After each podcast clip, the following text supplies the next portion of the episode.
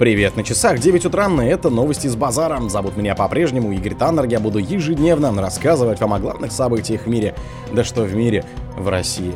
Барель признал, что эра западного доминирования подошла к концу. ЕКАМ призвала Киев вывозить украинское зерно для продажи в третьи страны. Некоторые страны ЕС и НАТО могут отправить военных на Украину, заявил Фица. Российские ученые изобрели уникальный нанопорошок для авиастроения. В Новосибирском академгородке запустили суперкомпуктер. Новая нефть на России становится лидером по запасам стратегического сырья. Спонсор подкаста Глаз Бога. Глаз Бога это самый подробный и удобный бот пробива людей, их соцсетей и автомобилей в Телеграме. Боррель признал, что эра западного доминирования подошла к концу. Глава европейской дипломатии Жозеп Боррель, рассуждая о нынешней геополитической напряженности в мире и отношениях Европы со странами глобального юга, заявил, что эпоха доминирования Запада окончательно завершилась. Заявление опубликовано на сайте внешнеполитической службы Евросоюза. Если нынешняя глобальная геополитическая напряженность продолжит развиваться в направлении Запад против остальных, будущее Европы рискует оказаться мрачным. Эпоха доминирования Запада действительно окончательно завершилась. Хотя теоретически это было понятно, мы не всегда делали все практические выводы из этой новой реальности, сказал он. По его мнению, ситуация для Европы усугубилась украинским кризисом и ростом эскалации на Ближнем Востоке. Многие из глобального юга обвиняют нас в двойных стандартах, добавил Барель, не призвал дать отпор этому не только словами, но и действиями. ЕГАМ призвала Киев вывозить украинское зерно для продажи в третьи страны. Еврокомиссар по сельскому хозяйству Януш Войцеховский призвал киевские власти прилагать усилия по вывозу украинского зерна в третьи страны. Об этом он заявил на пресс-конференции по итогам встречи глав Минсельхозов стран Евросоюза. Трансляция велась на сайте Еврокомиссия. В идеале нужно помогать с транзитом и транспортом через порты, чтобы продукция могла быть направлена на рынки, где Украина традиционно продавала зерно. Нам нужен позитивный подход сотрудничества со стороны Украины. Ее отношение представляет ключевой фактор, сказал Войцеховский. По его мнению, киевские власти должны хорошо понимать ситуацию аграриев. Он также отметил, что ни один рынок не сможет выдержать такой наплыв продукции за короткое время.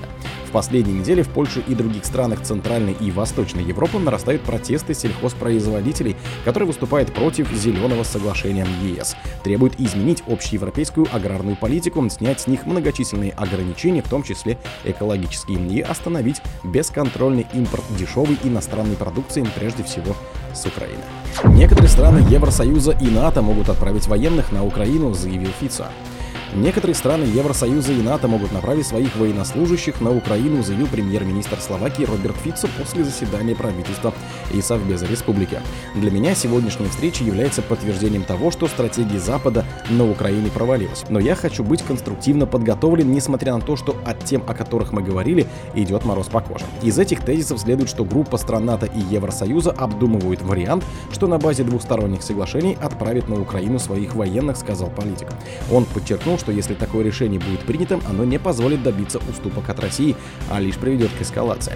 Фитцо добавил, что не может раскрывать подробности того, с какой целью военные некоторых стран Евросоюза и НАТО могут отправиться на Украину, но считает, что это вовлечет угрозы для безопасности. Российские ученые изобрели уникальный нанопорошок для авиастроения. Севастопольские ученые изобрели уникальный нанопорошок, который может использоваться в авиастроении с защите от радиации, производства новых материалов и оборудования, рассказал директор Центра коллективного пользования перспективными технологиями и материалов Севастопольского государственного университета Владимир Гавриш. Он пояснил, что нанопорошок производится из отходов, что делает его производство выгодным, а его уникальность заключается в несферической форме частиц, что позволяет добиться лучших результатов при производстве тех или иных модификаций материалов.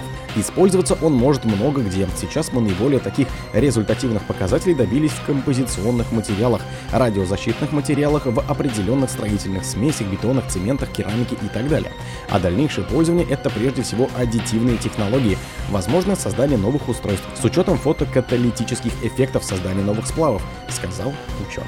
В Новосибирском академгородке запустили суперкомпуктер. Открытие суперкомпудахтера Сергей Годунов способствовало моделировать эпидемиологические, экологические и социальные процессы, состоялось в Новосибирском академгородке в понедельник, сообщает правительство Новосибирской области. Церемония официального открытия суперкомпьютера Сергей Годунов состоялась в Институте математики имени Соболева Сибирского отделения РАН. В своем названии он получил в память об известном советском и российском математике с мировым именем Сергея Константиновича Годунове.